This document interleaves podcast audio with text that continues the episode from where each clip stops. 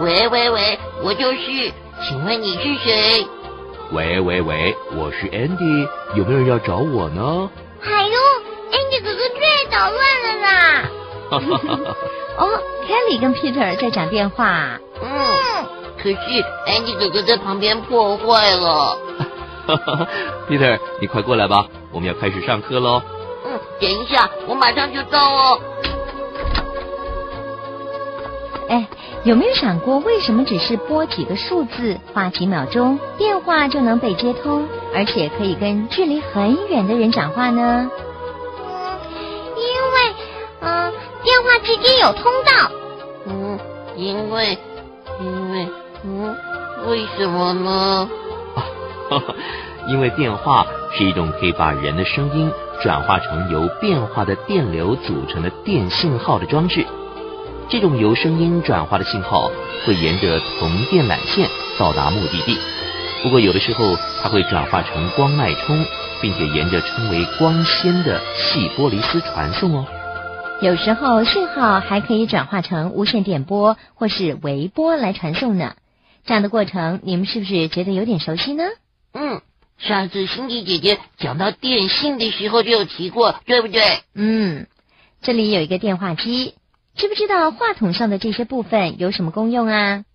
嗯，我知道，我知道，啊、可以说话，也可以听声音。哇，Kelly 好棒啊！更仔细一点呢，电话机包括了三个部分，分别是听话口、送话口和按键。话筒上端的这个部分呢，就是听话口，里面有一个喇叭。电话从电话线上接到电信号的时候呢，那么就是喇叭中的一个膜片震动，还原成另一端讲话人的声音，所以呢，我们就能够听到对方的声音了。嗯，所以送话口就是把我们的声音传出去的地方喽。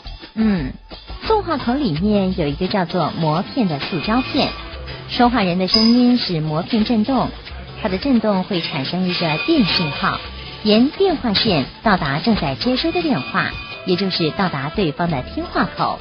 嗯嘿，我就说中间有通道嘛。嗯是是是，有通道。当我们拿起话筒的时候呢，电话就接通了。不过呢，必须透过按键，把一连串的数字用电脉冲或者是不同的音频送到交换机，才能够顺利接通两方之间的通话。通常每部电话都有不同的脉冲顺序，所以交换机可以很容易的将一次通话送到正确的话机收话。哦，所以总归来说啊，电话是怎么样工作的呢？它就是在两部电话接通以后，说话人的声音被听筒上的麦克风拾取，而喇叭能将这些声音还原，因此在讲电话的人都能听到对方说的话。了解了吗？了解了，辛迪姐姐。其实每一部电话呢，都要借着通信网络到达接收地。当地的交换机可以把这个区域所有的电话连接起来。不过长途电话的连接就要借着国家或者是国际交换台，甚至于是卫星来连接了。嗯，那大哥大呢？哦，我们通常把行动电话呢叫做大哥大，它收发的是无线电信号。大哥大发出的无线电信号由行动电话交换机来处理，因为它没有跟电话线连接，所以几乎在任何地方都可以打电话。真棒哎！嗯，现在还有更新的发明哦，就是视讯电话，它能让通话的人看到对方呢。真的吗？当然是真的喽。视讯电话用一个小摄影机把打电话的人的形象转化成电子信号，这些电子信号在到达接收地的时候被解码，讲话人的影像就会被显示出来了。这种电话呢有很多好处哦，像是几个不同地点的人要同时开会，就不用集合到同一地点，只要透过视讯电话就 OK 了。嗯，那我们下次也来试试看好不好？哦，如果我们有足够的钱可以买这样的电话机的话就可以了。啊，哼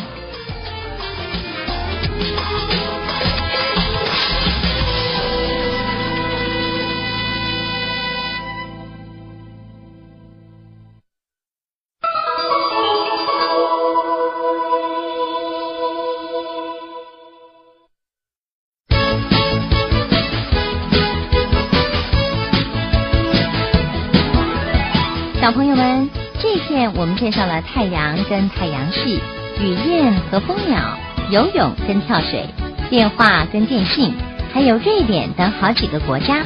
不知道你们都了解了吗？下一次啊，我们就要介绍嗯，快看，流星，流星哦！